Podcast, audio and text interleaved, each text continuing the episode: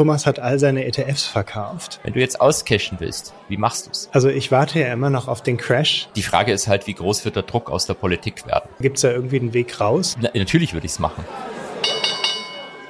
Marktgeflüster. Hallo und herzlich willkommen zur nächsten Folge Marktgeflüster. Diesmal ganz absurd die Begrüßung von meiner Seite. Das Ganze hat einen Grund. Die Leute, die sich das YouTube-Video anschauen, was äh, mittlerweile auch äh, zeitgleich sozusagen fast auf YouTube erscheinen sollte, werden auch schon sehen, was dieser spezielle Grund ist und warum wir heute nicht vom Thomas hören. Herzlich willkommen, Markus. Herzlich willkommen. Warum bist du heute hier? Ja, das, äh, da müssen wir mal ein bisschen spekulieren. Also der Hintergrund ist folgender. Thomas ist spontan verhindert. Ich musste spontan einspringen. Ich bin deswegen leider auch nicht groß vorbereitet. Ähm, hinzu kommt, Thomas hat all seine ETFs verkauft und Thomas hat einen wichtigen Termin. Und ähm, aber es geht ihm gut. Er ist gesundheitlich okay und ähm, er wird nächste Woche wieder da sein. Ähm, und ähm, ja, was schätzt du, macht Thomas gerade? Also die erste Frage, die ich natürlich da stellen müsste, hat Thomas alle seine ETFs freiwillig verkauft? Das hast du nämlich ja. jetzt nicht dazu gesagt. Das fällt mir ja, natürlich das, sofort auf, sowas. Ja, das wissen wir nicht, ob er sie freiwillig verkauft hat oder nicht. Wir wissen auch nicht, ob er freiwillig fehlt oder nicht. Ich, ich sitze hier auf seinem Platz. Das ähm, werden wir alles nächste Woche wahrscheinlich erfahren. Ich glaube, Thomas hat sich entweder einen aktiven Fonds gekauft ich meine, es gibt ja schließlich, da haben wir, haben wir auch lange darüber diskutiert, es gibt ja den Dirk Müller Premium Fonds Offensiv, der wird vielleicht auch zum Risiko-Return-Profil vom Thomas gut passen. Die Alternative ist, und um ehrlich zu sein, habe ich darüber jetzt schon länger nachgedacht. Äh, vielleicht kann die Community dazu ja auch was sagen. Ich glaube mittlerweile fast, den Thomas, den gibt's vielleicht gar nicht. Der ist eigentlich so eine Art Chatbot, weil gesehen haben ich persönlich in Live noch nie. Ja, ich ähm, gehöre natürlich quasi mit in dieses System und muss Thomas decken. Ich, ich weiß, dass es ihn gibt. Ich habe ihn gerade noch gesehen. Ja, aber, klar, würde ich an deiner ähm, Stelle jetzt auch sagen. aber ich weiß, ich frage mich, ob es dich gibt, Holger. Du bist hier völlig verpixelt bei mir auf dem Bildschirm. Also im YouTube-Video wird das wahrscheinlich gestochen scharf sein. Ich sehe dich relativ verpixelt und du bist auch noch nie nach Berlin gekommen. Und wenn wir dich fragen, wann du nach Berlin kommst, dann schiebst du immer deine Kinder vor. Bevor es weitergeht, ein kurzer Werbeeinspieler. Ich bin zwar heute nicht im Podcast vertreten, warum werdet ihr nächste Woche erfahren, aber wir haben jetzt einen Sponsoring-Partner und deswegen möchte ich den euch noch ganz kurz vorstellen. Der Frankfurter Wertpapierbroker Just Trade hat sich nämlich freundlicherweise bereit erklärt, hier unser kleines Podcast-Projekt zu unterstützen. Sicherlich kennt ihr Just Trade schon, denn dort habt ihr die Möglichkeiten, kostenlos Wertpapiere zu handeln, also zu kaufen und zu verkaufen. Es fallen dort keine Ordergebühren an. Es fallen ausschließlich die marktüblichen Spreads an, die bezahlt ihr aber bei jedem Broker, denn diese werden ja von der Börse quasi erhoben und damit verdient die Börse auch ihr Geld. Dementsprechend könnt ihr Aktien, ETFs, aber auch verschiedene Derivate wie zum Beispiel Zertifikate oder Kryptowährungen kostenlos, also ohne Ordergebühren, nur mit Spread bei Just Trade handeln. Und das Coole an der Sache ist, dass anders als bei anderen Neobrokern es hier nicht nur eine einzige Börse gibt, sondern es gibt tatsächlich drei Handelsplätze, darunter auch das bekannte TradeGate. Für jeden Trade habt ihr also die Möglichkeit, euch immer für einen der drei Börsenplätze zu entscheiden. Das schafft natürlich Vielfalt und auch natürlich eine bessere Auswahlmöglichkeit für euch. Und wenn das noch nicht genug Gründe für euch waren, das Angebot von Just Trade auszuchecken, dann muss ich noch ergänzen, dass Holger ebenfalls ein Depot dort hat. Das sollte ja wohl das beste Argument sein. Übrigens findet ihr dort auch Sparpläne auf verschiedene Wertpapiere. Checkt das Angebot auf jeden Fall mal aus. Ihr findet einen Link natürlich unten in den Show Notes. Und jetzt wünsche ich euch viel Spaß bei der Podcast-Folge mit Holger und Markus. Ich habe, ich hab, um ehrlich zu sein, ich habe hab ein bisschen Angst vor der Berlin-Reise. Ich meine, man sieht's ja schon, du bist bei mir nämlich auch gerade ziemlich verpixelt. Es liegt wahrscheinlich an eurer ähm, sehr, sehr starken Internetleitung, die ihr in eurem neuen Büro habt. Ja, irgendwas ist hier nicht in Ordnung. Die Verbindung ist gestört. Thomas hat seine ETFs verkauft. Thomas ist nicht da. Ähm, irgendwas. Ich glaube, es geht bergab. Es, es geht es, bergab es mit dem Podcast. Es geht richtig bergab. Und ich glaube, Thomas hat irgendwelches Insiderwissen. Das ist jetzt meine Spekulation und hat deswegen schon mal seine ETFs verkauft. Du meinst, ähm, wie der ähm, republikanische Senator in den USA, der im Februar 2020 direkt nach einem Geheimdienstmeeting zu Covid rausgegangen ist, alle seine Aktien verkauft hat, daraufhin seine Familie angerufen hat und die auch alle ihre Aktien verkauft haben. Meinst ja, du sowas? Thomas, ja, sowas. Das heißt, Thomas müsste irgendwelche Verbindungen haben zu irgendwelchen ähm, elitären Kreisen, die ein bisschen mehr wissen als wir. Dann hoffen wir mal bloß, dass, dass das beim Thomas dann am Ende nicht illegal ist, weil die gute Nachricht ist, bei dem republikanischen äh, Senator hat die Untersuchung ergeben, dass es kein Insiderhandel war und dass alles mit rechten Dingen zugegangen ist. Ja, da bin ich mir auch sicher, dass bei Thomas auch alles mit rechten Dingen zugegangen ist, denn vielleicht existiert er ja gar nicht. Vielleicht ist es ja einfach nur eine KI. Das ist richtig, das ist richtig. Ähm, dann vielleicht, vielleicht wechseln wir mal das Thema, bevor wir hier noch ähm, unter die Verschwör Verschwörungstheoretiker gehen. Ähm, ich habe ich hab tatsächlich äh, merkwürdigerweise eine Frage aus der Community an dich bekommen. Erzähl. Das ist schon ein bisschen komisch, dass die Community überhaupt weiß, dass du heute ähm, einspringst. Und zwar ähm, fragt T. Kehl etwas. Ähm, er würde gerne wissen, du bist doch Chefredakteur bei Finanzfluss, oder? Ja. Und warum gehört es zu deiner Aufgabenstellung oder dein, dein, deine Aufgabenbeschreibung, Bürostühle und eine Couch zusammenzubauen?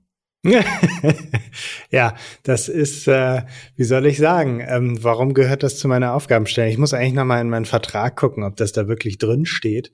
Aber ja, letztens ähm, habe ich hier die Couch aufgebaut und Stühle aufgebaut. Wir sind ja in ein neues Office gezogen und ähm, dieser ominöse T. Kehl hatte mich über Discord angeschrieben hatte gefragt, könntest du helfen, Stühle und ein Sofa aufzubauen? Und dann ähm, bin ich, wie sich das für einen braven Arbeitnehmer gehört, natürlich ganz hörig sofort gekommen und habe diese Stühle und das Sofa aufgebaut. Allerdings mit Thomas und Arno zusammen. Also ich bin hier nicht der Büttel, der alles aufbaut. Und was qualifiziert dich dazu? Das weiß ich nicht. Also, Aber du hast es gut gemacht. Du hast es gut ja. gemacht. Na, na noch, noch halten die. Also mal gucken, ob die in einem halben Jahr noch stehen. Du musst mal Probe sitzen kommen. Ähm, das Sofa sieht zumindest optisch gut aus. Ob die Schrauben äh, irgendwann locker werden, keine Ahnung. Ist es äh, Finanzfluss Corporate Design konform in diesem, äh, ich habe es ja immer hellblau genannt, aber irgendjemand hat mich mal korrigiert, das sei gar kein hellblau. Was ist das für ein Blau? Ich weiß es nicht, ich habe es vergessen, aber ich weiß noch hellblau. Ja, irgend sowas oder es ist sogar ein Türkis Blaues oder Blut, blau. ähm, nee, hier ist wenig blau. Also ähm, wir sind, nein, also ähm, das ist klar.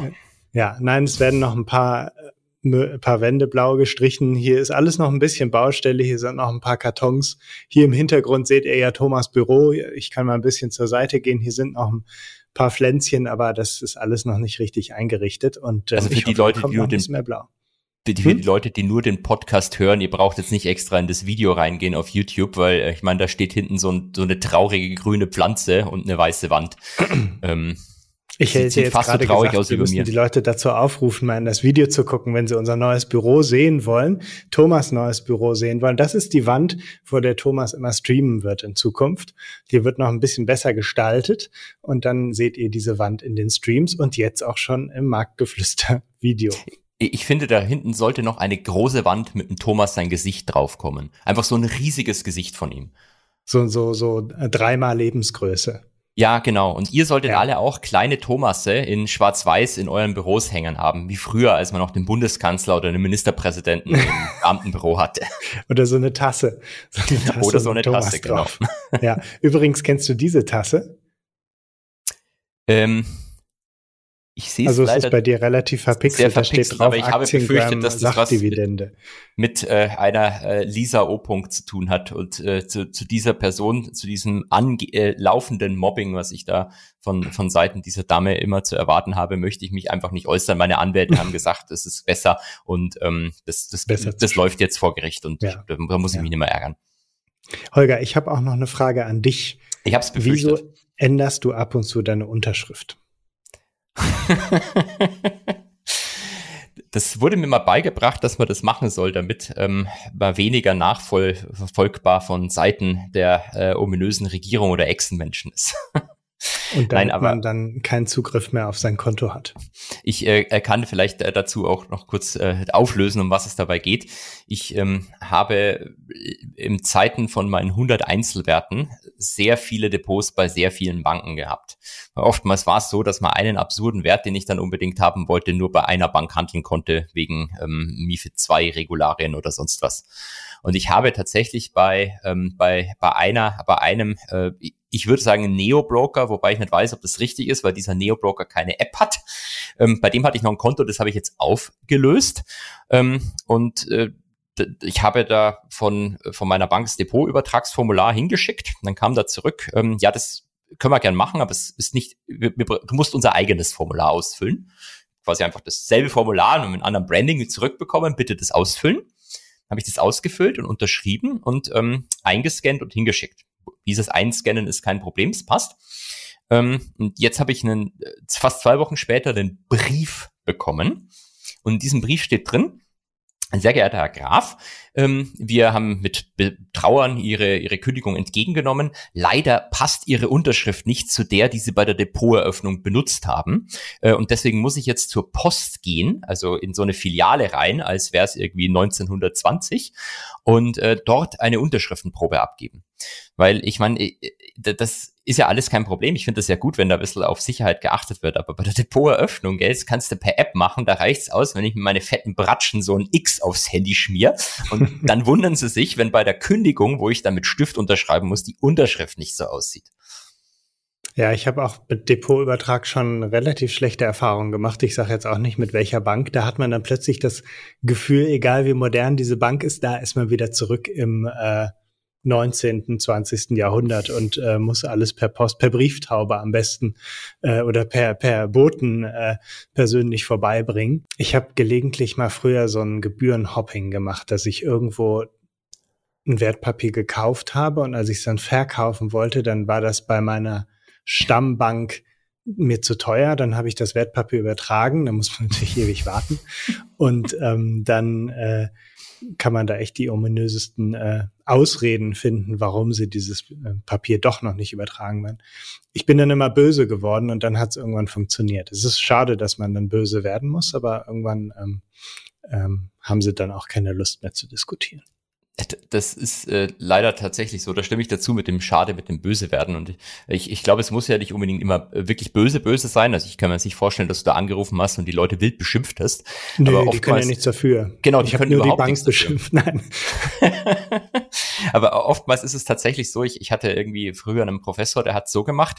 Ähm, immer wenn der was wollte, dann äh, Handyvertrag äh, 5 Euro günstiger oder sonst was, dann ähm, hat der im, im Wesentlichen einfach ähm, sofort einen äh, Brief immer an den an den Vorstand sofort geschrieben und sich beschwert. Und äh, jetzt muss man dazu sagen, wenn ihr so eine Vorstandsbeschwerde irgendwo macht, dann ist es ja so, dass das nicht äh, dann direkt beim beim Vorstand auf dem Tisch liegt. Ach ähm, nein sondern dass es natürlich irgendwie im, im Vorstandsgremium irgendwo liegt und dann nimmt halt äh, so ein Vorstandsassistent das meistens und kümmert sich priorisiert drum. Wobei, ich muss gestehen, das gebe ich jetzt einmal bekannt, hm, ich habe manchmal bei der DHL beschwert. Ähm, Kann bin, man das? Hab die, ja, hab die E-Mails der, der, der, des gesamten Vorstands, äh, die baust du halt so zusammen, Vorname, Punkt, Nachname, mhm. versuchst mhm. halt ein paar Sachen aus und irgendwann hast du. Ähm, ich habe eine E-Mail an den gesamten Vorstand geschrieben, mich beschwert. Ähm, und dann hat äh, eine Person aus dem Vorstand, ich äh, sag, er findet jetzt einfach einen anderen Namen, ähm, hat äh, aus Versehen, anstatt nur an alle anderen Mitvorstände zu schreiben, auf Reply to All geklickt. Und dann habe ich die Nachricht auch bekommen und dann einfach nur, ich kümmere mich drum, LG Susi. das, das fand ich wirklich sehr nett und seitdem bin ich ein sehr, sehr großer Fan von der DHL und habe mich auch nie wieder über die beschwert, ja, sondern ähm, ja. Ähm, ja, mag, mag die wieder. Ja, das ist ein großartiger Service, wenn das funktioniert, weil ich habe das Gefühl bei der DHL, also ich will jetzt nicht gegen irgendwelche Unternehmen hier äh, äh, wettern, dass man die gar nicht kontaktieren kann. Kann man ja eigentlich, also kannst, kannst du natürlich bei allen Unternehmen schon irgendwie, aber die wollen natürlich nicht von Privatkunden ja. kontaktiert werden und versuchen dann halt so, so möglichst viele Hürden aufzubauen. Dann kommt erst der Chatbot und ähm, ich, ist ja bei allen so, wenn du so irgendwo äh, anrufst, dann kommt meistens so eine Tele Computerstimme und ich sag dann einfach die ganze Zeit Mitarbeiter, Mitarbeiter, Mitarbeiter, Mitarbeiter, Mitarbeiter und nach fünf Minuten kriege ich dann meistens einen Menschen ans Telefon. Ja. Und wie ist dein Depotübertrag gelaufen? Ist das jetzt übertragen oder sind die Papiere jetzt eingefroren und wenn der Markt jetzt, ähm, so wie Thomas prognostiziert, runtergeht, dann äh, kannst du sie nicht verkaufen? Ähm, wahrscheinlich sind sie eingefroren, aber ich habe es ehrlich gesagt noch nicht übers Herz gebracht, ähm, zur Post zu gehen. Weil das Problem ist, ähm, mit den beiden, äh, mit den beiden Zwillingen zur Post reinzugehen, ist immer ein bisschen schwierig. Die mögen, mögen das nicht. Die, die mögen ich, die Post nicht, oder? Andere Menschen. Andere ähm, Menschen. Das ist äh, sehr ja, sympathisch. bei so kleinen Kindern ist es, glaube ich, wurde mir zumindest gesagt, normal, dass die ja. ähm, äh, so fremdeln und alles, was irgendwie ungewöhnlich und anders ist, mögen sie nicht. Also eigentlich fast ja. wie bei mir mit 37 Jahren. Müssen wir mal ein bisschen über Finanzmarktthemen sprechen, oder? Weil sonst gibt es irgendwann Ärger aus der Community, dass wir uns zu viel ähm, über, über Nicht-Marktthemen. Genau. ähm, ich habe trotzdem noch eine kurze Frage an dich. Ja. Ähm, du kommst ja ein bisschen aus der Politik, oder? Ja. Also ja, das ähm, war das, womit ich mich beschäftigt habe in letzter Zeit. Also das heißt, du hast war. auch sicherlich auch die ein oder andere, das ein oder andere Dokument bekommen, auf dem irgendwie geheim oder so draufsteht. Ähm, nee, ich das glaube nicht. also ich jetzt auch ja sagen.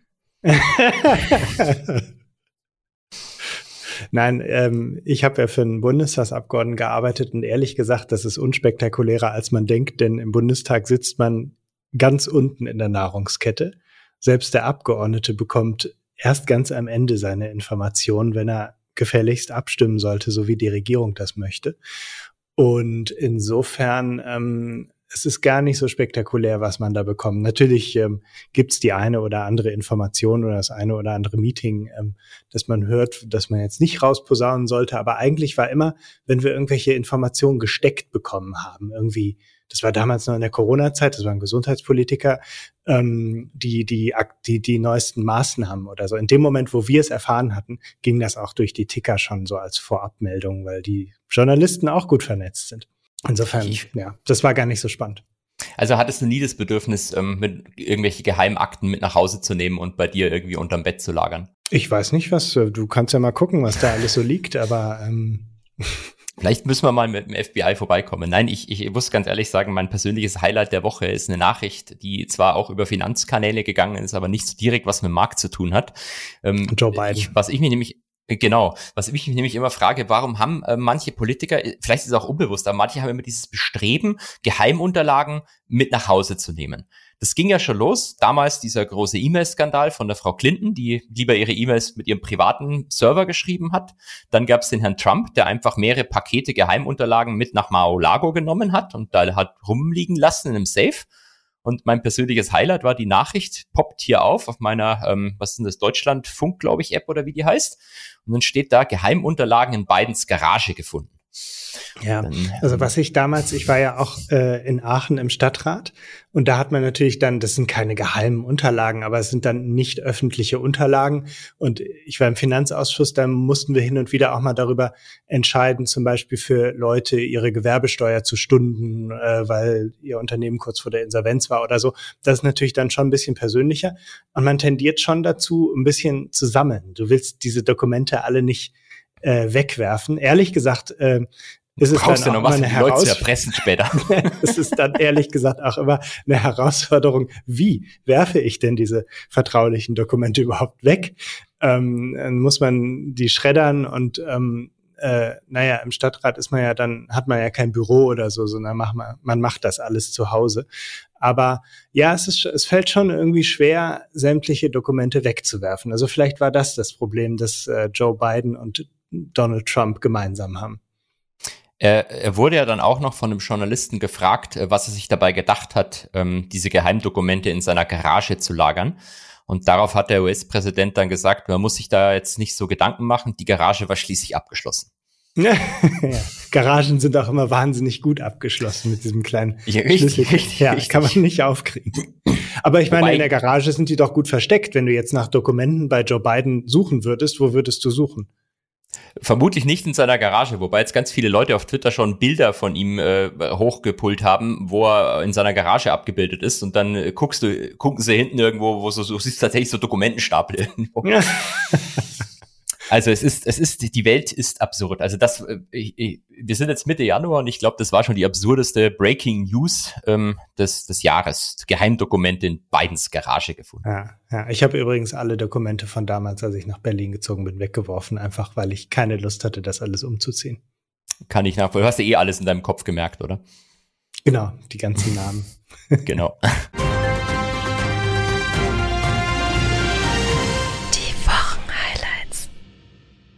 So, ähm, vielleicht kommen wir jetzt aber mal zu den, zu den aktuellen Marktentwicklungen. Ähm, was soll man da sagen? Die Woche war eigentlich relativ langweilig, würde ich sagen, oder? Ja, ich erinnere mich an eine Story von dir. Ähm, du hattest dich wahnsinnig auf eine Rede von Paul oder war das die ja, Woche davor? Ja, das war Paul. Nee, es, nee, es war, diesen, diesen Dienstag. Mhm. Es war diesen Dienstag auf eine Rede von Paul gefreut. Du hast es auch, glaube ich, ganz groß angekündigt bei Instagram. Und ähm, am Ende hat er einen Vortrag gehalten, in dem er nichts gesagt hat. Genau so ist es. Ähm, du hast ja oftmals bei diesen Zentralbankmenschen, das muss jetzt nicht nur der Paul sein, das kann auch seine Vize sein oder sonst jemand, die halten halt nicht nur geldpolitische Vorträge, sondern sind halt an irgendwelchen Universitäten Absolventenrede. Und dieses Mal so, was so der Paul war bei der, bei der, bei der schwedischen Riksbank ähm, und hat eine Rede zur äh, Zentralbankpolitik äh, oder Unabhängigkeit von Zentralbanken im Wesentlichen gehalten. Also eine sehr technische, langweilige Sache, aber der Markt hat irgendwie geglaubt, vielleicht sagt er ja was zur aktuellen Geldpolitik. Vielleicht gibt er ja einen Hinweis drauf, welche Zinserhöhungen sehen wir denn Anfang Februar als nächstes. Ja, und dann ähm, haben irgendwie alle drauf gewartet und dann Gott sei Dank veröffentlichen die ja das PDF von der Rede immer ein paar Minuten vorher, dass sich niemand diese Rede dann anhören muss. Dann kann der Algo übers PDF drüber gehen und wenn nichts drin steht, ist nichts drin. Und die war tatsächlich ein völliges Non-Event. Also er hat eigentlich überhaupt gar nichts gesagt. Also du musstest nicht nachts wach bleiben, um die Rede zu gucken. Äh, die, war tatsächlich am, äh, die hat er, glaube ich, relativ früh gehalten. Das müsste so früher Nachmittag deutscher Zeit gewesen sein. Also zumindest da haben sie das Manuskript veröffentlicht. Wann er dann die Rede gehalten hat, äh, gut, ist ja klar, ähm, ist ja in Schweden gewesen. Also Ach so, wird, wird, ja, okay, ist, ja. Habe ich jetzt aber auch nicht drüber nachgedacht. Ja, ja. genau. Dann gab es ähm, aber ein anderes Event, das du mit deinen Studenten beobachtet hast. Richtig. Gestern haben wir die äh, aktuellen Inflationszahlen in den USA bekommen und ich habe parallel einen Blogkurs äh, zu ähm, International Economics gehabt, wo wir gerade beim Kapitel Geldpolitik waren. Also es hat super gepasst. Und ähm, leider, also was heißt leider, waren auch diese Zahlen ähm, im Wesentlichen Non-Event, sondern sind fast, fast exakt mit den Erwartungen reingekommen. Die Headline-Inflation ist ähm, nach äh, unten gegangen. Und zwar äh, ist sie mittlerweile nur noch um 6,5 Prozent im Vorjahresvergleich gestiegen und die Kerninflation um 5,7 Prozent, also ohne Essen und Energie rausgerechnet. Und das war im Wesentlichen, ähm, wenn man, was wurde erwartet, muss man mal gucken. Manchmal fragst du nicht alle Ökonomen, also um 0,1 kann das schon mal hin und her schwanken, aber das war im Prinzip äh, komplett äh, in line mit den Erwartungen. Ähm, Energiepreise fallen, äh, Essenspreise gehen ein bisschen nach oben. Ähm, Rent oder Shelter allgemein, Shelter allgemein, also Übernachtungskosten sozusagen, die steigen zwar, aber da hat man, glaube ich, schon mal gesagt, die sind neun Monate delayed ungefähr von dem, was die da reporten und die Live-Daten zeigen schon massiven Rückgang. Also im Prinzip eigentlich erstmal was, über was sich der Markt tendenziell ein bisschen freuen könnte. Äh, hat sich dann doch nicht so gefreut, weil äh, die Whisper-Number wohl noch ein bisschen tiefer war. Also der Markt hat erwartet, dass die Zahlen unter den Erwartungen reinkommen. Nachdem sie dann nur wie erwartet reinkamen, war der Markt ein bisschen traurig. Ja, hatte der Markt wieder gefreut, dass man auf irgendwas spekulieren kann oder irgend oder alle, die auf irgend ihre Orders vorher platziert haben, sind dann leer ausgegangen. Genau. Äh, wobei ja. es zumindest mal ein bisschen kurz hin und her ging, glaube ich, so plus minus ein Prozent. Ähm, okay. Jedenfalls hat es aber, und das ist vielleicht jetzt so generell das Interessante, ähm, die meisten Banken gehen davon aus, dass wir noch zwei oder drei Zinserhöhungen sehen in den USA um 0,25 Prozentpunkte äh, oder 25 Basispunkte, wie man in Cool mhm. sagt. Es gibt aber jetzt tatsächlich immer mehr Stimmen, die sagen, nee, one and done. Also wir sehen im Februar nochmal 25 Basispunkte hoch und das war's dann. Dann wird die Fed nichts mehr machen. Und äh, Morgan Stanley geht sogar so weit und sagen, sie glauben auch jetzt das, was der Markt tendenziell schon ein bisschen einpreist, nämlich dass Ende des Jahres dann die erste Zinssenkung schon wiederkommt. Das heißt, wir kriegen tatsächlich wieder Zinssenkungen und steuern wieder zurück auf ein Umfeld, wie wir das in den letzten Jahren gewohnt waren? Das ist die große Frage, glaube ich, wo sich die Geister so ein bisschen scheiden. Also ich, ich habe wenn du mich vor ein paar Monaten gefragt hättest, hätte ich gesagt, ja, das kommt auf jeden Fall wieder. Anders ist die, äh, sind die äh, plakativ gesprochenen Schuldenberge gar nicht langfristig zu finanzieren. Ähm, ich Bank of America, glaube ich, war es, hat mal ausgerechnet, wie viel der ähm, die die äh, Dekarbonisierung ähm, der der Wirtschaft kosten wird und sind dann draufgekommen, wir sind hier in einer so großen äh, Zahl, das kannst du eigentlich nur finanzieren, wenn die Zentralbanken da entsprechend ganz viel Anleihen kaufen und meinten dann, selbst wenn die Zentralbanken das komplett finanzieren, gibt es maximal irgendwie im Peak plus drei Prozentpunkte auf die Inflation mal für ein paar Jahre drauf. Ähm, das kann ich mir halt schon gut vorstellen, dass wir, dass wir dahin irgendwann hinkommen. Andererseits hörst du jetzt immer wieder mehr Leute sagen, nein, äh, die Zeit von diesen Nullzinsen äh, ist vorbei. Das werden sich die Zentralbanken jetzt erstmal lange nicht trauen, weil die große Angst ist natürlich, wenn du jetzt zu früh senkst, dass da die nächste Inflationswelle kommt. Und dann verlieren vielleicht die Leute wirklich das Vertrauen in äh, die Institution Zentralbank. Du hattest ja jetzt, glaube ich, schon so ein paar Monate her auch mal das Thema in Großbritannien mit den Pensionsfonds angeschnitten, ja. wo man ja auch gesehen hat, dass wenn man tatsächlich wieder in so ein Umfeld, in so ein Niedrigzinsumfeld zurückgeht, dann hat man ja auch wieder die Gefahr, was machen wir denn, wenn wir wieder hoch müssen mit den Zinsen? Also äh, könnte nicht der eine oder andere Zentralbanker auch besser schlafen, wenn man jetzt nicht so schnell wieder in die lockere Geldpolitik zurückgeht? Ich denke schon, dass das irgendwie in den, in den Köpfen der Leute da drin ist, dass da jetzt keiner äh, im Geiste schon in, in einem Jahr wieder bei, bei Null oder sogar Negativzinsen ist. Ähm, die Frage ist halt, wie groß wird der Druck aus der Politik werden? Also ähm, in den USA ist es ja legendär, dass die Präsidenten die Zentralbankchefs immer massiv unter Druck setzen. Ähm, da war gar nicht Trump der krasseste, sondern dass ich, ich vergesse immer die Namen. Das ist wirklich lange her, so glaube ich so um den Zweiten Weltkrieg oder sogar vorher rum gab es mal eine Geschichte, dass ein Präsident hat den damaligen Zentralbankchef zu sich äh, nach Camp David, glaube ich, war es, bestellt und hat ihn dann körperlich am Hals gepackt und gegen die Wand gedrückt und angeschrieben. Aber das ist auch die einzige Möglichkeit an Druck, den sie ausüben können, oder? Ähm, ich glaube, äh, da bin ich mir aber nicht ganz sicher, wie rechtlich klar das ist. Ich glaube, er kann ihn auch feuern.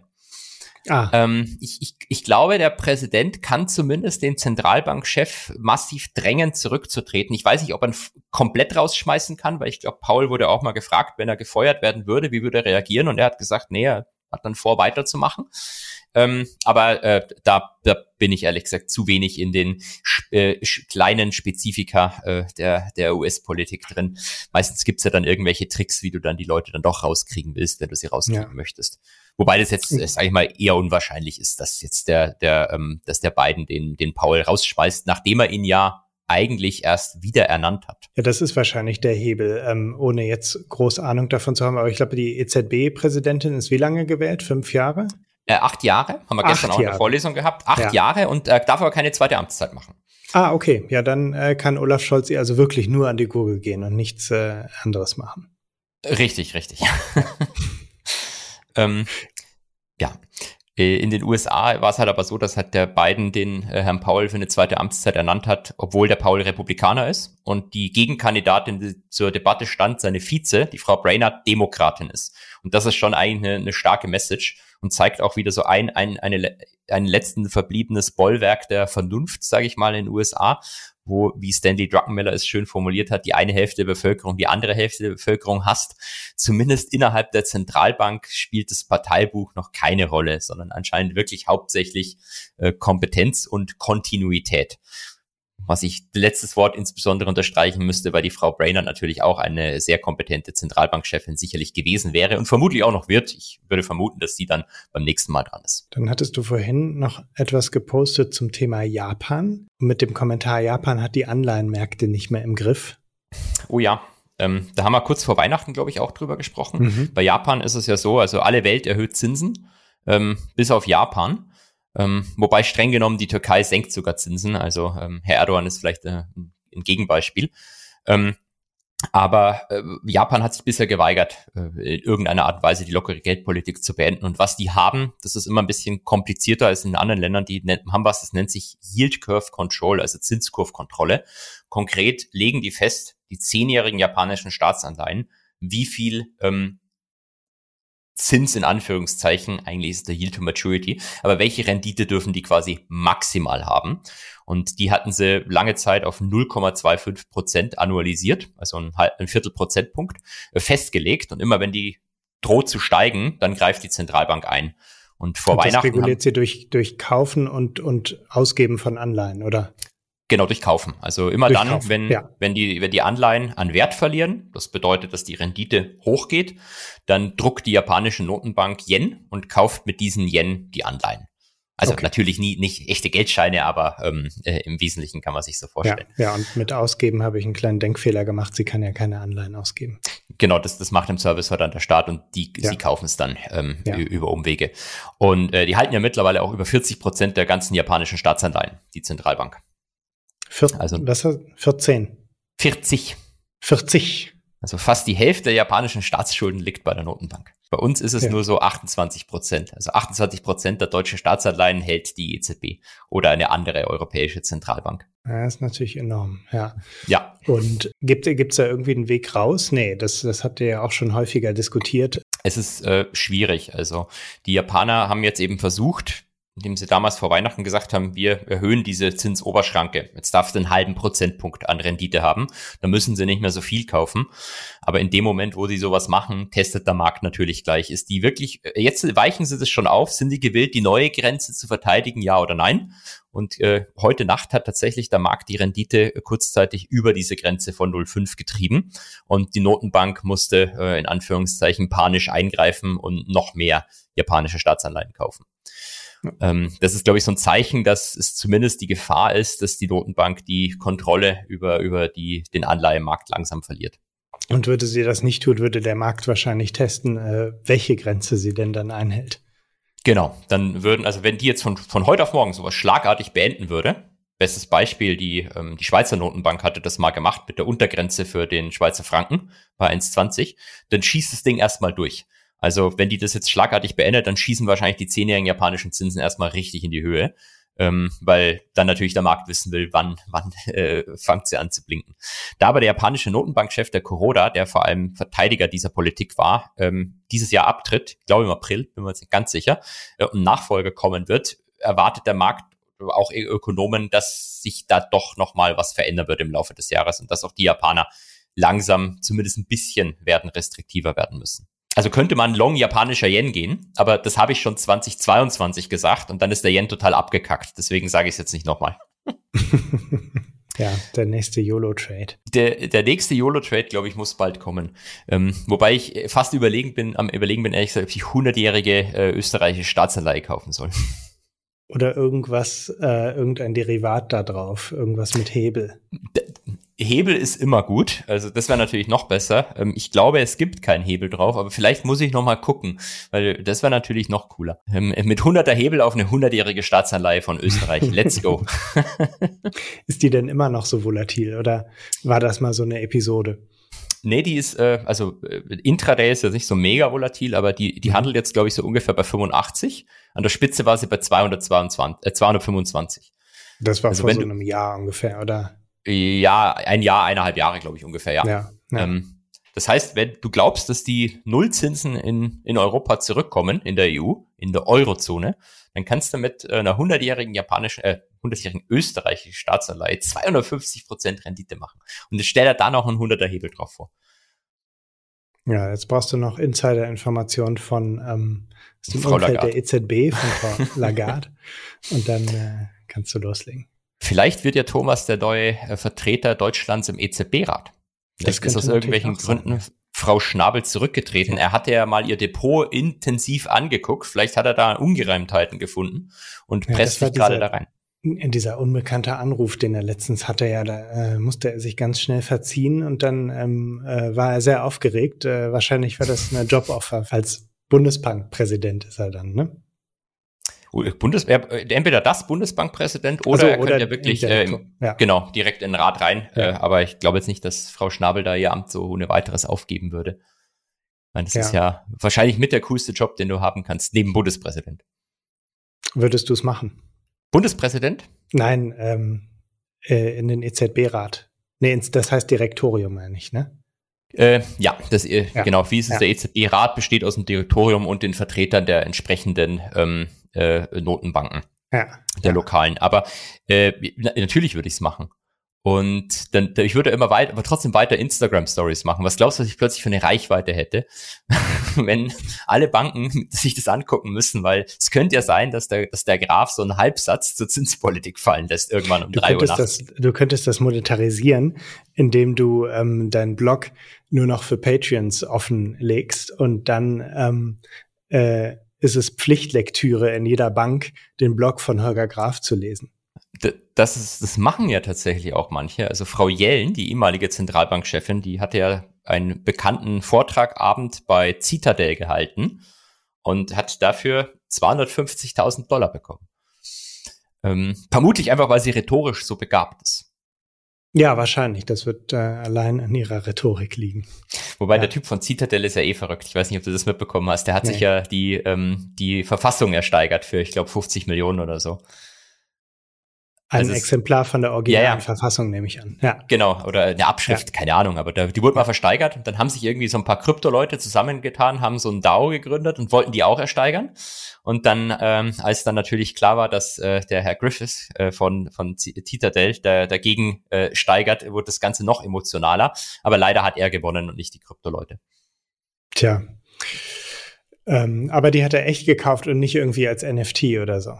Nee, nee, die, die hat er echt gekauft. Ich weiß ja. aber nicht, ob er die jetzt bei sich daheim am Schoß liegen hat oder ob er die dann ein Museum gespendet hat ähm, oder dort zumindest äh, hingestellt hat, dass die Leute sich das angucken können. Das, das, das weiß ich leider nicht. Ja. Dann wolltest du noch über Unternehmensergebnisse sprechen. Genau, aber ich glaube, ich mache es jetzt kurz, damit äh, die Leute nicht zu sehr gelangweilt sind von den ganzen Marktnews, die wir heute hier raushauen. Ähm, heute hat gibt keinen offiziellen Tag, aber im Wesentlichen hat heute die große Berichtssaison in den USA begonnen mit den Quartalsergebnissen und traditionell beginnt es ähm, mit den ähm, mit den großen Banken. Und äh, was wir jetzt gerade schon gesehen haben, bevor wir im Podcast rein sind, also ihr wisst ja, wir nehmen immer am Freitagnachmittag auf vor Markteröffnung. Ähm, JP Morgan kam raus, das war nicht allzu gut. Also im Wesentlichen, wenn man sich äh, den, den Breakdown der Zahlen anguckt, dann stellt man fest, ähm, dass die Sales and Trading Revenues, also sowohl bei Aktien als auch bei Anleihen äh, und Währungen, Commodities. Wobei man dazu vielleicht sagen muss, es ist nicht so, dass der Gold, äh, dass der JP sitzt und sagt, ich glaube jetzt die Anleihe steigt, sondern im Prinzip führen die Geschäfte für Kunden aus und generieren so ihre Umsätze. Ähm, die Umsätze sind auf jeden Fall ähm, äh, doch deutlich unter den Erwartungen rausgekommen und äh, insbesondere auch im Investmentbanking, wo es dann um Firmenübernahmen, IPOs etc. geht, ähm, waren die Zahlen nochmal so, so richtig, sage ich mal, unter den Erwartungen. Und wenn man jetzt einfach mal einen Blick noch reinwirft, was die Aktie macht, ähm, nachdem Thomas jetzt da ist, darf ich über Einzelaktien sprechen. die ähm, hat es auch erstmal so richtig runtergeprügelt, wahrscheinlich so ungefähr fünf Prozent. Jetzt ist sie gerade noch drei Prozent im Minus. Aber der Markt hat er noch gar nicht aufgemacht. Das heißt, gucken wir mal, was da passiert. Ähm, Bank of America war, war, war ein bisschen besser. Da sage ich jetzt nicht die, die einzelnen Zahlen. Ähm, da war das Investmentbanking witzigerweise sogar leicht über den Erwartungen. Und ähm, warum interessiert uns das alles? Weil wir letztlich, glaube ich, irgendwie so die Befürchtung haben, dass dieses Jahr die, nachdem letztes Jahr der Markt gefallen ist, vor allem aufgrund einer Bewertungskrise, die Unternehmensergebnisse sind eigentlich gar nicht so schlecht gewesen letztes Jahr und nicht wirklich, wirklich runtergekommen. Und die Befürchtung ist halt, dass das jetzt passiert, dass jetzt gerade im ersten Quartal oder im ersten Halbjahr die Unternehmensergebnisse runterkommen, die Schätzungen runtergehen und dass das nochmal den Markt unter Druck setzt. Aber ich weiß es nicht. Ich habe hab leider keine Glaskugel. Du hast ja jetzt auch keine Aktien mehr. Ich habe jetzt auch keine Aktien mehr, stimmt. das kann dir alles egal sein. Nein, es äh, beeinflusst dich ja trotzdem.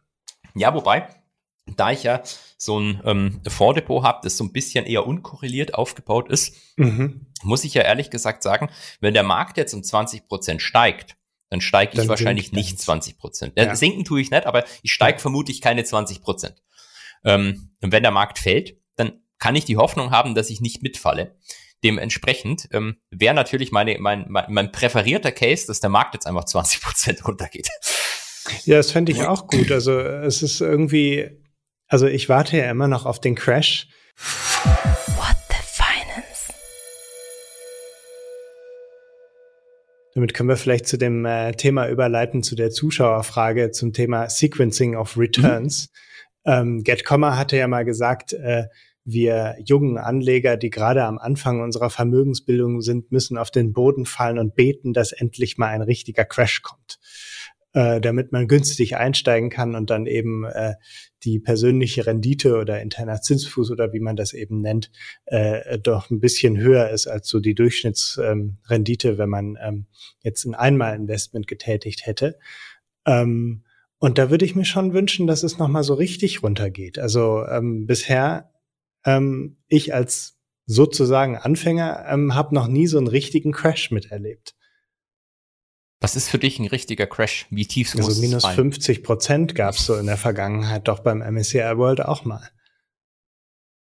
Aber das kann ja noch kommen. Ich, ich wollte gerade sagen, also vielleicht ja. kriegst du ja noch, was du willst. Vielleicht krieg ich es ja noch, ja. Wobei, ja. Ähm, ich glaube, dass die Community jetzt vielleicht äh, uns hassen wird, weil jetzt, jetzt sind hier, sind wir hier Finanzinfluencer und der eine sagt, ich, ich hoffe, dass leicht runtergeht und der andere sagt, ich hoffe, dass so richtig crasht. Und die Leute mit 100% Aktien im Depot denken sich, was seid ihr beide für Penner?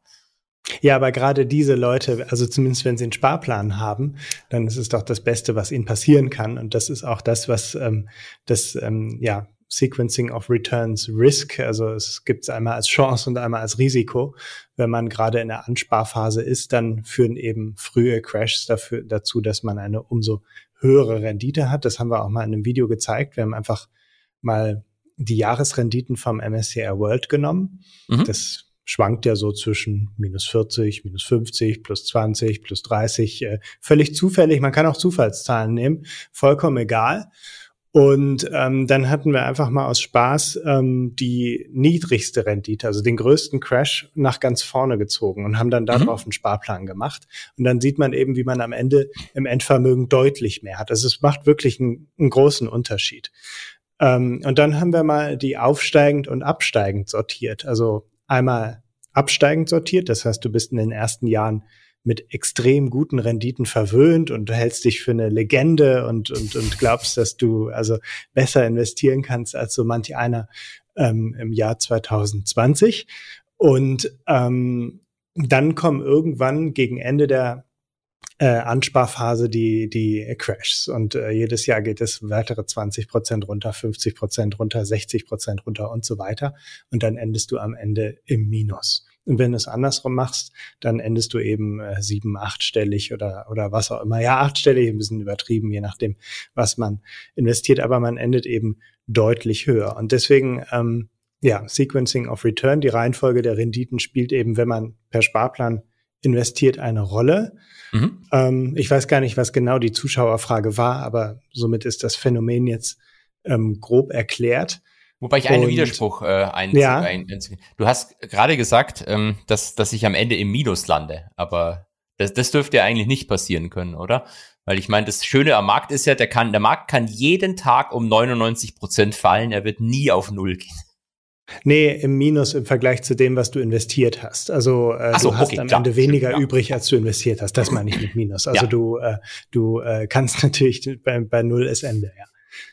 Nee, nicht bei Null, bei, bei knapp über Null ist Ende. Knapp über Null wird natürlich der Mathematiker ja. sagen, aber äh, in der Praxis wird dann wahrscheinlich irgendwann ähm, gerundet oder äh, äh, wertlos ausgebucht werden. Ja, genau. Und äh, genauso ist es natürlich auch ein Risiko, wenn man ähm, entspart, dann sollte man gerade am Anfang der Entsparphase keinen Crash haben, weil dann einfach ähm, plötzlich 50 Prozent des Vermögens weg sind. Und wenn man dann eine bestimmte Quote aus dem Vermögen jedes Jahr entnimmt, dann entnimmt man natürlich am Anfang dafür deutlich mehr. Ähm, von daher ähm, sollte man dann eben, wenn man entspart, dafür beten, dass man möglichst keinen Crash erlebt. Aber das, dieses Sequencing of Return Risk ist letztlich ja nur vorhanden, wenn du einen Sparplan hast. Genau. Wenn also, ähm, du einen Einmalbetrag investierst ähm, und nichts sparst, dann ist es eigentlich egal, ob du die 50 Prozent direkt am Anfang oder am Ende verlierst.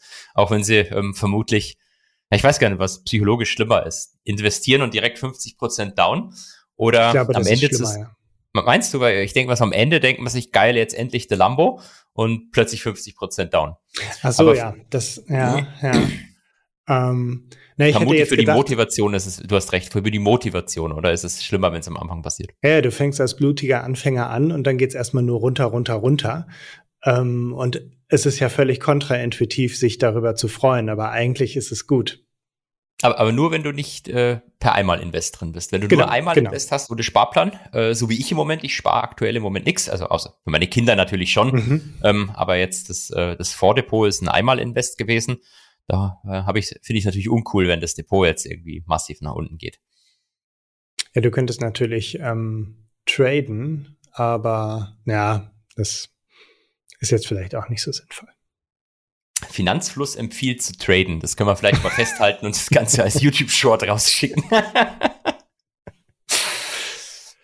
Ja, nein, besser ist es mit dem Sparplan einfach zu investieren. Ähm, und genau, wenn man einmal investiert dann und die Renditen immer zufällig anordnet, dann hat man so ganz viele Graphen, die völlig durcheinander laufen, alle mit bei dem genau gleichen Betrag enden. Eine Frage, zwei Antworten. Da hätte ich jetzt gleich nochmal eine Frage. Und zwar ein Thema, mit dem ich mich selbst bisher wenig beschäftigt habe. Ich habe einmal eine äh, Masterarbeit dazu ausgelobt, Mhm. sagt man ja heutzutage nicht. Ähm, hab, habt ihr mal dazu was gemacht? Ähm, es sind jetzt alle, die viele Leute sind ja noch jung. Ähm, Mhm. Ich nicht, ich bin alt, aber viele Leute, die vermutlich zuhören, sind tendenziell noch jung ähm, und haben sich vielleicht noch nicht mit dieser Frage beschäftigt. Ich krieg sie aber trotzdem hin und wieder mal. Ähm, auscashen. Wenn du jetzt auscashen willst, wie machst du's? Ähm, lässt du den, die, die ETFs einfach weiterlaufen und äh, hast quasi the, the full sequencing of return risk oder ähm, schichtest du um in sichere Anleihen, die letztes Jahr genauso viel verloren haben wie Aktien? Oder was machst du? Ja, das ist echt ein, ein ganz, ganz schwieriges Thema. Ähm, da gibt's ja viele Simulationen zu und, und äh, ähm, die natürlich alle den Nachteil haben, dass es am Ende nicht so eintreten wird wie in der Simulation. Aber ich glaube, rein theoretisch ist es am besten, wenn man investiert bleibt und äh, völlig flexibel ist, was seinen Lebensstil angeht. Das heißt, man entnimmt immer nur ähm, einen bestimmten Prozentsatz des aktuellen Vermögens. Das heißt, wenn es crasht, dann kann man eben pro Jahr weniger entnehmen. Und Mhm. wenn es richtig gut geht, dann kann man pro Jahr deutlich mehr entnehmen. Ähm, und ich glaube, dann kann man von dem Geld deutlich länger leben, als wenn man es jetzt alles irgendwie mal in einer guten Phase deinvestiert und dann aufs Tagesgeld tut. Ähm, das Problem daran ist halt, dass man seinen Lebensstandard dann ab und zu mal äh, runterschrauben muss.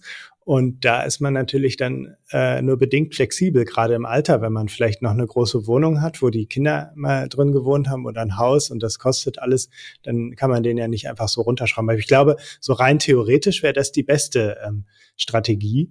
Und dann kann man ja davon äh, abwandeln und sagen, naja gut, ich, äh, wenn der Markt extrem hoch geht, dann entnehme ich einen bestimmten Prozentsatz und ähm, lebe aber trotzdem nur von einem bestimmten Budget, pack das auf ein Tagesgeldkonto und wenn der Markt dann runtergeht und nicht, ich nicht so viel entnehmen kann, dann bediene ich mich eben an dem Tagesgeldkonto. Und da gibt es, glaube ich, äh, so viele Möglichkeiten, wie es äh, Kommentatoren gibt, die darüber reden. Ähm, Wie ja, würdest du es denn machen? ich, ich habe, wie gesagt, noch, noch keine Ahnung. Ich sollte mich langsam mal mit dem Thema beschäftigen, weil die Rente steht quasi fast vor der Tür. Ähm, mein Plan Also wäre halt immer möchtest du in gewesen, Rente gehen. ja, ich finanziell frei ähm, mit 41 und YOLO-Trades. Nein, aber ähm, je- jetzt ernsthaft, fangen wir erstmal an mit der Simulation, die wir machen haben lassen. Also ich habe auch Simulationen rechnen lassen.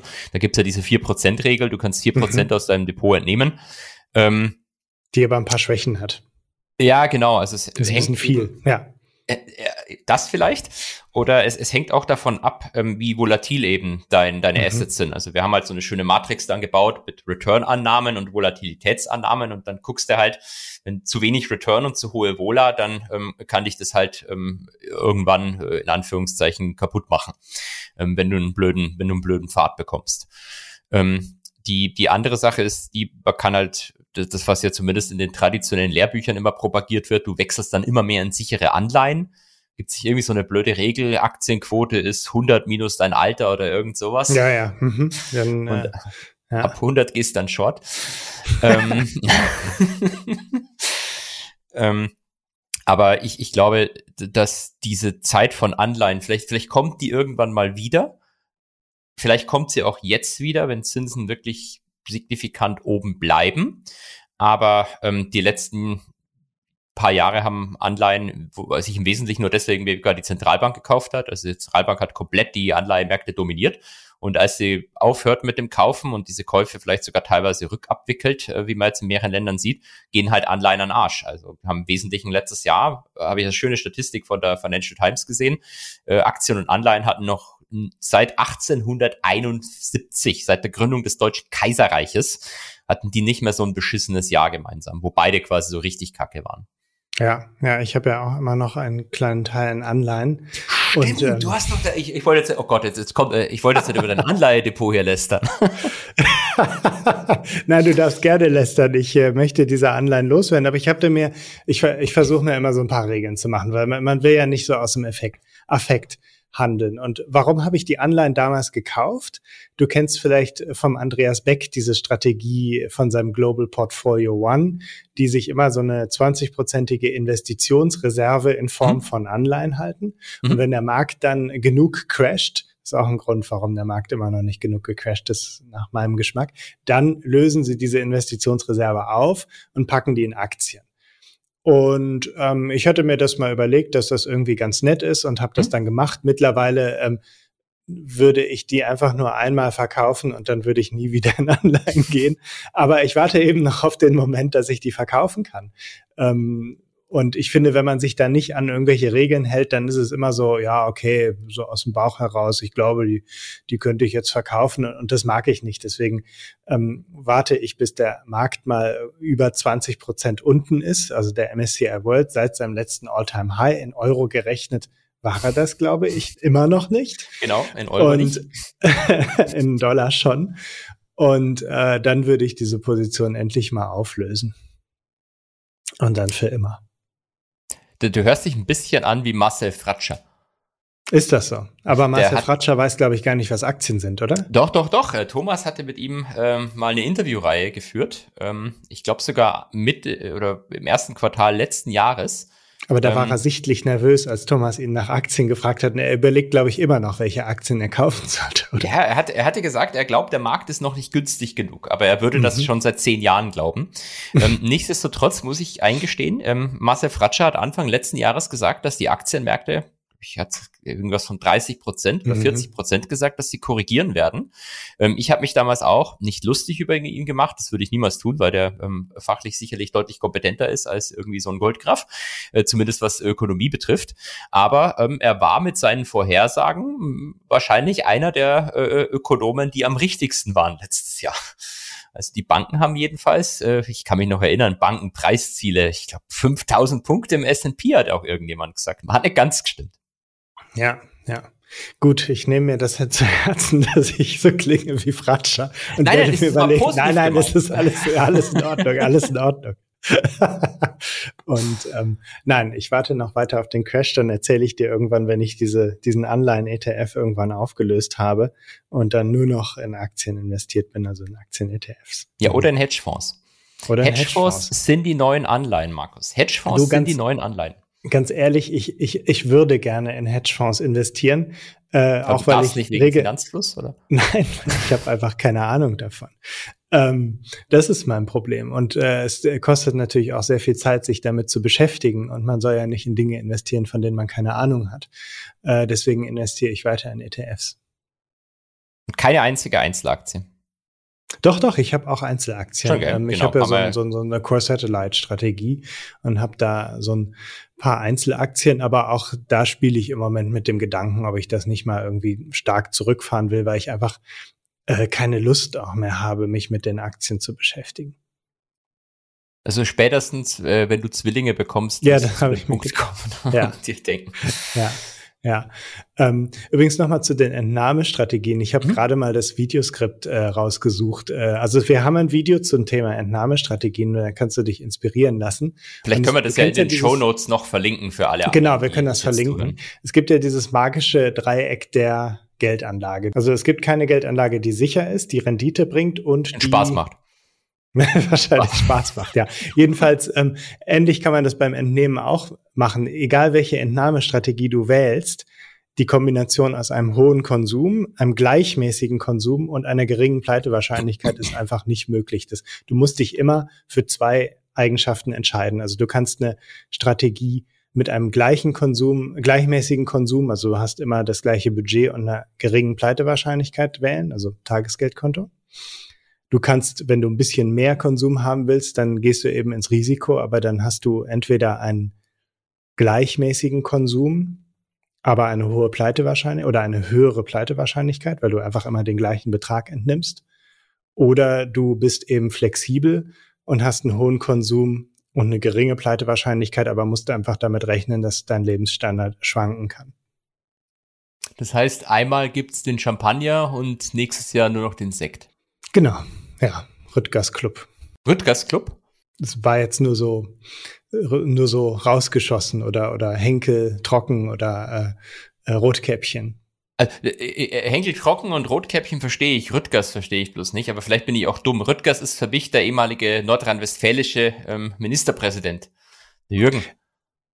Jürgen Rüttgers, genau, ja. Nein, ich äh, kenne Rüttgers Club gar nicht. Ich kenne nur die Story von meinen Eltern. Ähm, als sie geheiratet hatten, hatte meine Mutter, kam sie irgendwann zu meinem Vater und sagte, also die Hochzeit stand bevor und erzählte, ähm, sie hätte schon mal Champagner gekauft. Der war schön billig. Und da hat sie gedacht, da muss sie direkt zuschlagen. Und das war eben Rüttgers Club. Und dann hat mein Vater den begutachtet und hat gesagt, nee, das können wir den Gästen nicht anbieten. Und dann saßen die eben auf flaschenweise Rüttgers Club und mussten jahrelang äh, immer diesen Sekt trinken. Ich weiß, es ist wahrscheinlich nicht mal Champagner. Ich, ich weiß gar nicht, was es ist. Ich habe den Namen noch nie gehört, aber du kannst ja, dir sicher deswegen, sein, dass ich deswegen mir heißt für mich werde. immer, deswegen habe ich diesen Namen immer, äh, der fällt mir dann immer direkt ein als Beispiel für einen Champagner, den man offensichtlich nicht in jeder oder einen Sekt, den man offensichtlich nicht in jeder Runde anbieten kann. Ja, das wäre dann der schwankende Lebensstil. Genau. Also ich, ja. ich sag dir ganz ehrlich, mein Geheimplan, das ist der, der mir vorher entfallen ist, mein Geheimplan wäre ja immer noch der Euro-Jackpot. Und ähm, wenn du den einmal gewinnst, dann reicht's wahrscheinlich für die nächsten zehn Ich hab- Jahre aus ungefähr. Ich habe tatsächlich letztens Euro-Jackpot gespielt und zwar inspiriert durch dich. Sehr gut. Sehr gut. Ähm, ich Sehr lag gut. nämlich im Bett und hatte Corona und ähm, habe mich dann zu was Verrücktem hinreißen lassen und ähm, habe dann eben, als der so richtig hoch war, gespielt, aber natürlich nichts gewonnen.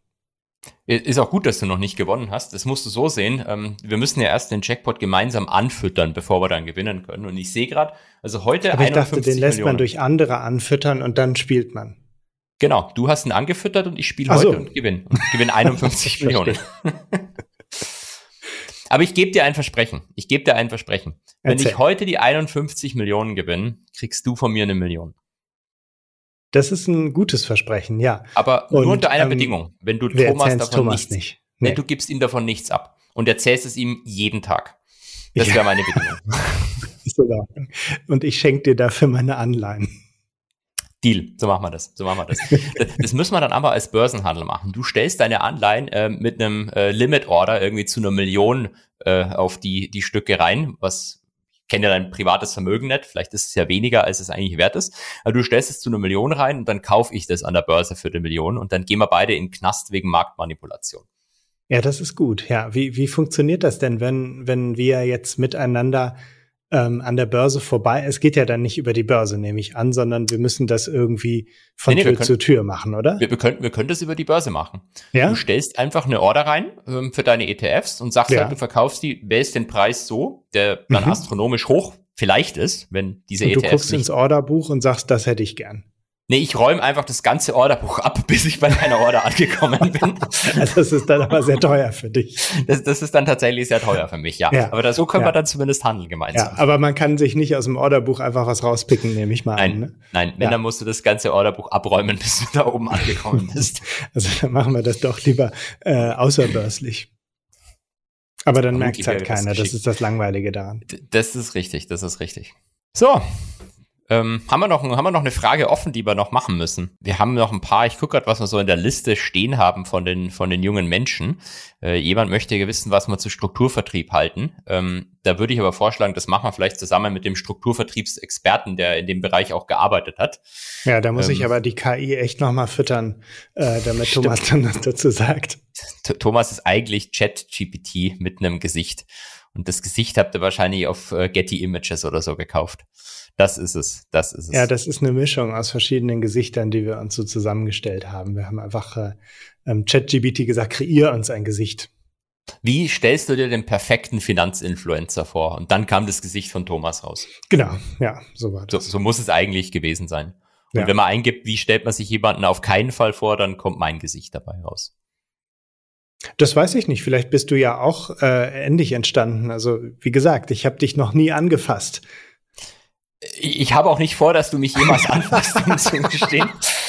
ähm, jetzt hört sich der Podcast schon fast an wie bei Mauerstraßenwetten. Ähm, aber ich, ich, ich verspreche hoch und heilig, dass wir den Berlin-Besuch nochmal äh, noch mal irgendwann machen, wenn ich mich in die Hauptstadt traue, um dort meine Schwester zu besuchen, die dort tatsächlich Ach. auch wohnt. Ja, guck ja. mal, die möchte doch bestimmt ihre beiden äh, Neffen kennenlernen.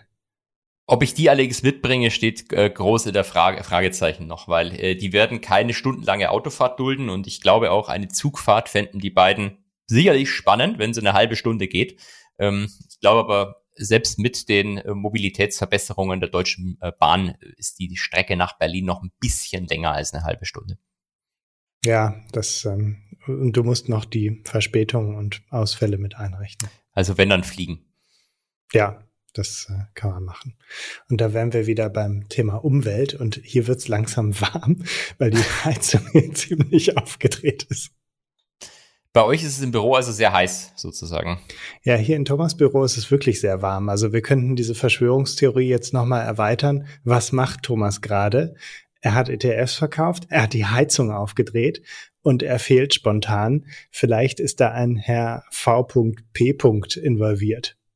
Oder ähm, Thomas setzt darauf, dass das äh, durch die erhöhte Hitze setzt er darauf, dass das Gas ausgeht, dass man nicht mehr heizen können und dass deswegen der Markt abstürzt. Dann kauft er sich die ETFs wieder günstig und gerade befindet er sich eigentlich äh, auf einer Südseeinsel und genießt dort die Wärme. Ja, das ist richtig. Ich glaube, jetzt haben wir es. Das so wird ja, so wird's gewesen sein. Ja. So wird's Nächste Woche sein. kannst du ihn fragen, was davon wahr ist. Alles, hundertprozentig alles, aber du, du kannst Gift drauf nehmen, ich, ich werde ihn das genauso fragen. Ja, also nächste Woche wieder mit Thomas. Ähm, ob real oder virtuell, das wird sich zeigen. Ihr müsst mal gucken, wie, wie gut seine Antworten sind. Dann könnt ihr darauf ähm, spekulieren, ob das jetzt eine KI war oder ob er das wirklich war.